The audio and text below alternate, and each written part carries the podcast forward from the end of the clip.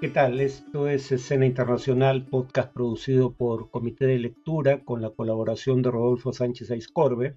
Es un podcast sobre política internacional que se emite tres veces por semana, martes, jueves y sábado. La emisión del martes es de libre acceso, hay que suscribirse para acceder a las emisiones de martes y sábado. Eh, eso lo pueden hacer a través de la página de Comité de Lectura o en la dirección que aparece al pie de este video. La primera noticia de hoy es que el fiscal jefe de la Corte Penal Internacional, Karim Khan, se reunió con el presidente venezolano Nicolás Maduro en Venezuela. Más específicamente fue una reunión privada en el Palacio de Miraflores, en Caracas. Esta es la tercera reunión entre el fiscal de la Corte Penal Internacional y el presidente de Venezuela desde que en, noviembre de 2021 eh, la Fiscalía de esa Corte decidiera abrir una investigación formal por presuntos crímenes de lesa humanidad atribuidos al gobierno venezolano desde 2017, año en que eh, murieron 120 personas en protestas antigubernamentales. Em, la Corte Penal Internacional investiga además denuncias de torturas eh, además de denuncia de ejecuciones extrajudiciales perpetradas en ambos casos por la policía y la Guardia Nacional de Venezuela durante la represión de las protestas. El fiscal Khan ha indicado ya en ocasiones anteriores que hay razones para creer que se produjeron violaciones sistemáticas a los derechos humanos, aunque el gobierno alega que es una visión claramente prejuiciada, pese a que se había comprometido a cooperar con la investigación. Eh, el caso fue llevado a la Corte Penal Internacional por Estados miembros de nuestra región, entre ellos el Perú, habría que recordarlo, ahora que se quiere abandonar eh, otra corte, la Corte Interamericana de Derechos Humanos, eh, porque presuntamente buscamos recuperar nuestra soberanía jurídica. imagínense qué pasaría en Venezuela si el gobierno venezolano esgrimiera un argumento similar. Bueno, las organizaciones de derechos humanos han criticado, sin embargo, la opacidad eh, con que el fiscal Khan lleva a cabo sus investigaciones, sobre todo en esta última visita, en donde básicamente no ha comparecido ante la prensa.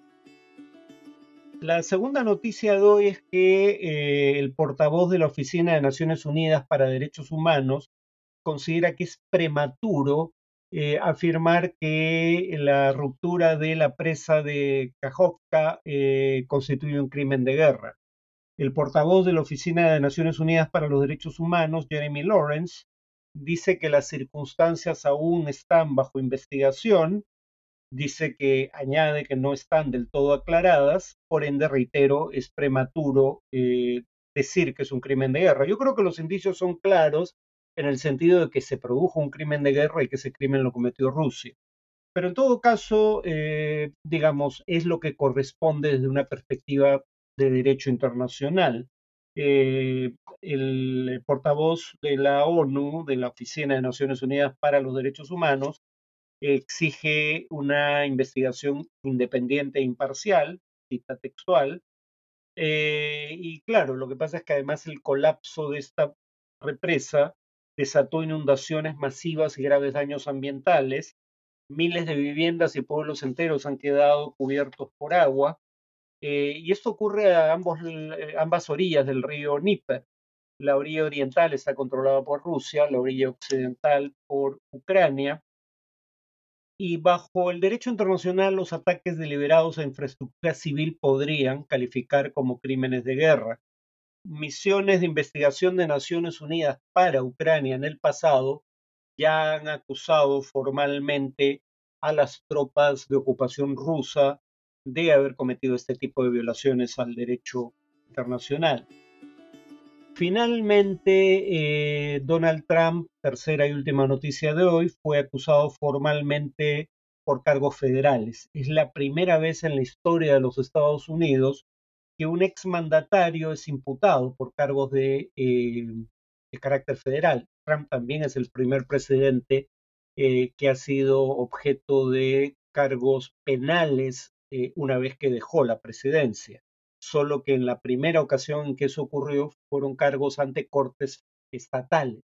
a una corte estatal en Nueva York. Ahora estos son cargos a, nivel federal, es decir, del conjunto del país.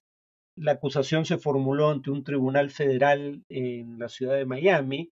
Habría que recordar que un panel de ciudadanos, un gran jurado, como se le llama en Estados Unidos, fue el que estableció que la evidencia era suficiente como para formular cargos formales contra Trump eh, por remover documentos clasificados de la Casa Blanca cuando era presidente y llevarlos a su vivienda particular en la Florida, en el balneario de Mar-a-Lago, cuando cargo. Eh, su propiedad fue registrada en Mar-a-Lago. En agosto del año pasado se incautaron 11.000 documentos, alrededor de 100 eran documentos clasificados, algunos eh, de alto secreto o alto nivel de secretismo oficial.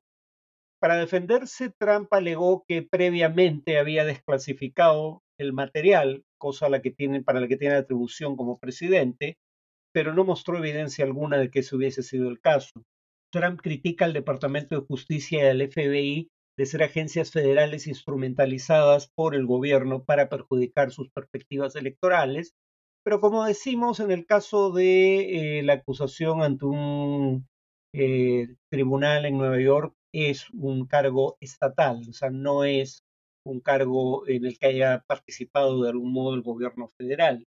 En abril, como ya indiqué, había sido acusado por ese cargo que fue el de pagar a la actriz porno Stormy Daniels por su silencio con el fin de influir en la campaña electoral de 2016 para la presidencia de los Estados Unidos. En cuanto al tema de análisis, continúo con el tema de posibles implicaciones a futuro de la contraofensiva ucraniana en curso. Eh, y recuerden que la ocasión anterior esbocé lo que sería una perspectiva de elección racional, o sea, perspectiva económica aplicado al estudio de interacciones sociales o conductas sociales no económicas, como la guerra en este caso, y cómo esta sugiere la posibilidad de que una contraofensiva relativamente exitosa de Ucrania, por ejemplo, que corte el puente terrestre que conecta la región del Donbass con la península de Crimea, territorios que Rusia había capturado ya en 2014, podría llevar a Rusia a reconsiderar eh, sus perspectivas sobre la guerra en caso de continuar y preferir algún tipo de solución negociada en ese podcast, el anterior a este, dije que, claro, desde esta perspectiva las guerras son problemas de información. Lo que explica que se produzcan guerras es que las partes no tienen expectativas convergentes sobre cuál sería el desenlace de la guerra en caso de producirse. Al iniciarse una guerra, el desarrollo de la misma empieza a brindar nueva información a las partes sobre a dónde llevaría la guerra en caso de continuar cuando las expectativas de las partes convergen sobre el destino de la guerra, eh, ya entonces tienen incentivos ambas para llegar a ese punto de destino a través de una negociación, ahorrándose de ese modo el costo de continuar peleando. Decía, sin embargo, que esto podía estar ignorando dos problemas. El primero es que los intereses de Vladimir Putin no necesariamente están alineados con los intereses del Estado ruso que tal vez para el Estado ruso poner fin a la guerra sea lo más conveniente en el escenario descrito, pero no necesariamente para el propio Putin, que es el responsable fundamental de que esta guerra tenga lugar. Él fue el que tomó la decisión y que en caso de tener un desenlace, eh, digamos, negativo, eso podría implicar no solo que pierda el cargo, sino además que pierda la libertad o la vida. Entonces, él tal vez no tenga incentivos como tomador de decisiones para poner pronto fin a esta guerra. Eh, y además decía que el Estado ruso parece haber cometido errores de cálculo muy crasos en esta guerra, como la presunción de que Kiev, la capital de Ucrania, iba a caer en cuestión de días en manos de Rusia, o el haber desperdiciado recursos y haber permitido la muerte de unos 20.000 soldados rusos o del grupo Wagner, un grupo mercenario alquilado por Rusia, para decirlo claramente, para capturar una ciudad como Bakhmut sin ninguna importancia estratégica, eh, habiendo librado combates durante casi 10 meses para ese propósito. Ahora quisiera, sin embargo, añadir que la razón por la que algunas decisiones del gobierno ruso no parezcan atenerse a estándares mínimos de racionalidad, es el cálculo costo-beneficio, se explicaría no porque eh, los actores involucrados, y en particular Putin, sean actores irracionales necesariamente, sino porque habrían tomado decisiones con información de baja calidad o información sesgada o incluso equivocada.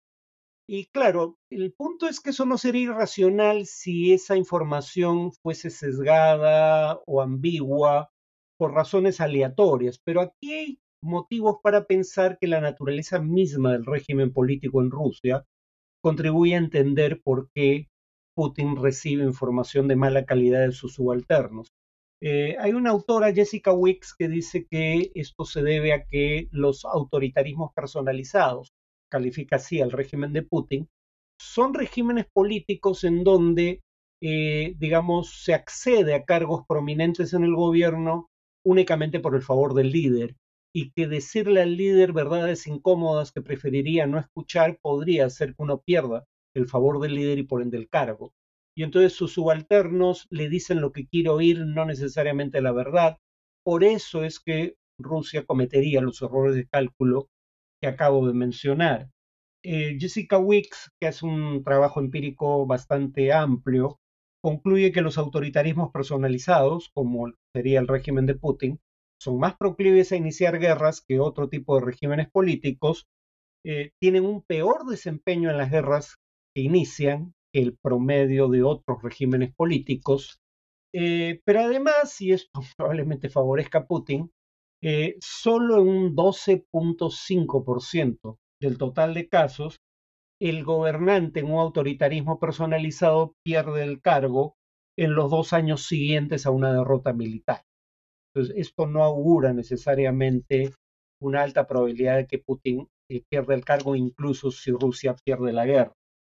Aquí hay, desde la perspectiva racionalista, de elección racional y dentro de esta teoría de juegos, hay, sin embargo, una explicación de por qué una posible mediación china podría resolver el tipo de problemas que acabo de señalar. En primer lugar, resolvería los problemas de información sesgada o equivocada con base en la cual el gobierno ruso toma decisiones, porque el gobierno chino y sus funcionarios no están sometidos a la misma estructura de incentivos que los subordinados de Putin que temen contrariarlo si le dicen verdades incómodas y temen las consecuencias de contrariarlo para su propia carrera política. Ese no es un problema cuando se trata de información provista por el gobierno chino. Entonces el gobierno chino puede proveer nueva información que ayude a que las expectativas de las partes sobre el desenlace de la guerra converjan. Eh, por ejemplo, información sobre qué haría la propia China en la eventualidad de que esta guerra se prolongue indefinidamente o en la eventualidad de que Rusia utilice armas de destrucción masiva. Sobre esto último tenemos información de dominio público. Xi Jinping, cuando Putin jugó con la idea, dijo explícitamente que no solo no debía, eh, no debía usarse armas de destrucción masiva, sino que ni siquiera debía amenazarse con la posibilidad de usarlas, como había hecho Putin, y se refirió específicamente a armas nucleares. Entonces, digamos, China puede ofrecer nueva información que cambie las expectativas de Rusia, eh, información que sería creíble para Rusia porque proviene de un aliado, no de un rival como serían los países de la OTAN. China es el principal aliado con el que cuenta Rusia en todo el sistema internacional contemporáneo. Eh, en segundo lugar, em, China además puede eh, resolver el problema de incentivos no alineados, es decir, lo que le conviene a Rusia no es necesariamente lo que le conviene a Putin, a través de lo que en la literatura de elección racional en el ámbito de la seguridad se denomina subsidios para la paz. ¿Qué quiere decir esto? Hay un tercero, que no son las partes contendientes, que ofrece un beneficio material a las partes que están en guerra con la condición previa de que pongan fin a la guerra. El beneficio solo se materializa cuando la guerra llega a su fin. ¿Cómo alinearía esto los intereses de Putin con los intereses de Rusia desde la perspectiva ya mencionada? Básicamente por dos razones. En primer lugar, hace que sea menos, eh, digamos, apetecible como posibilidad para los rivales políticos del propio Putin destituirlo por temor a perder esos beneficios. Pero además eh, dotaría a Putin de recursos con los cuales premiar la lealtad de sus aliados o incluso de sus seguidores en la sociedad rusa. En esa medida eso cambiaría nuevamente eh, las expectativas del propio Putin, alineándolas con lo que sería deseable para el Estado que preside. La siguiente pregunta sería, ¿qué interés tendría eh, China en hacer lo que acabo de escribir? Bueno, sencillamente su interés sería el siguiente. Eh, China ha convertido la mediación internacional, la mediación en conflictos armados internacionales o conflictos políticos en general internacionales, en una prioridad de su política exterior. Ha creado una oficina exprofeso para promover ese tipo de mediación y ya tiene un éxito, em, eh, digamos, en su haber, y es el haber logrado que tras siete años de enfrentamientos, por lo menos siete, más en realidad, eh, pero un punto de inflexión fue en 2016. Pero tras siete años de enfrentamientos encarnizados, eh, Irán y Arabia Saudita decidan restablecer relaciones diplomáticas y empezar a cooperar en materia de seguridad. Y sabemos que China ya ha presentado un plan de paz para Ucrania, no hay que especular sobre la materia. Además de que China ha decidido convertir la promoción de su mediación como Estado en conflictos internacionales. Eh, otra razón que tendría China para ofrecer estos subsidios para la paz es el hecho de que le ayudan a resolver un problema interno, el mismo problema que le ayudan a resolver eh, o la ayuda a resolver la iniciativa La Franja y la Ruta. Sí, China invierte en construir infraestructura en otros países para facilitar el acceso de sus exportaciones a sus mercados de destino y para facilitar la importación de bienes de los países de los cuales los obtiene. Pero hay otro propósito que cumple el proyecto La Franja y la Ruta. China tiene un problema que tuvo Japón eh, cuando deja de crecer a fines de los 80 y es el siguiente. De un lado tiene un sector inmobiliario que es 26% del Producto Bruto Interno de China, es una parte fundamental de la economía china, y que eh, sencillamente ya no tiene proyectos rentables de infraestructura, vivienda, capacidad industrial que construir en China. Por ejemplo, según un reportaje del diario británico Financial Times, existen propiedades construidas pero vacías en China suficientes para albergar a 90 millones de personas. Y sabemos del caso de Evergrande, por ejemplo, ¿no? Ya hay empresas del sector inmobiliario en China que empiezan a tener eh, problemas serios, ¿no? Eh, de liquidez. Eh, no pueden pagar sus deudas, deudas contraídas con bancos del sistema financiero chino, que tienen una cartera pesada precisamente por su exposición a estos proyectos poco rentables de eh, la industria inmobiliaria. Entonces, lo que China ha empezado a hacer es eh, prestar a través de su banca a sus empresas inmobiliarias para que construyan infraestructura en terceros países.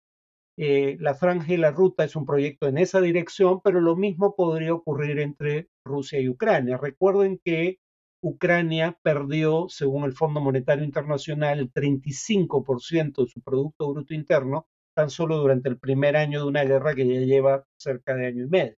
En ese sentido, mientras las partes en cuestión tendrían interés en recibir estos subsidios para la paz de China, China tendría interés en proporcionarlos por las razones descritas.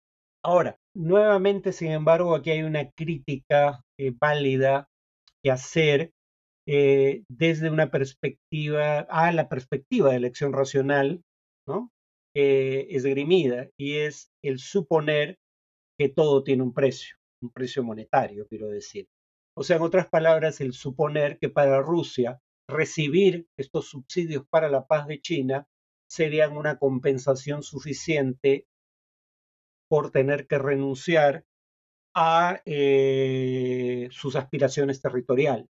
No solo sacrificar aspiraciones territoriales, el propio Putin probablemente tendría que sacrificar eh, sus aspiraciones de engrandecimiento personal a través de esta guerra. Recordemos que Vladimir Putin es eh, un líder que se ha comparado a sí mismo con Pedro el Grande, un gran conquistador ruso.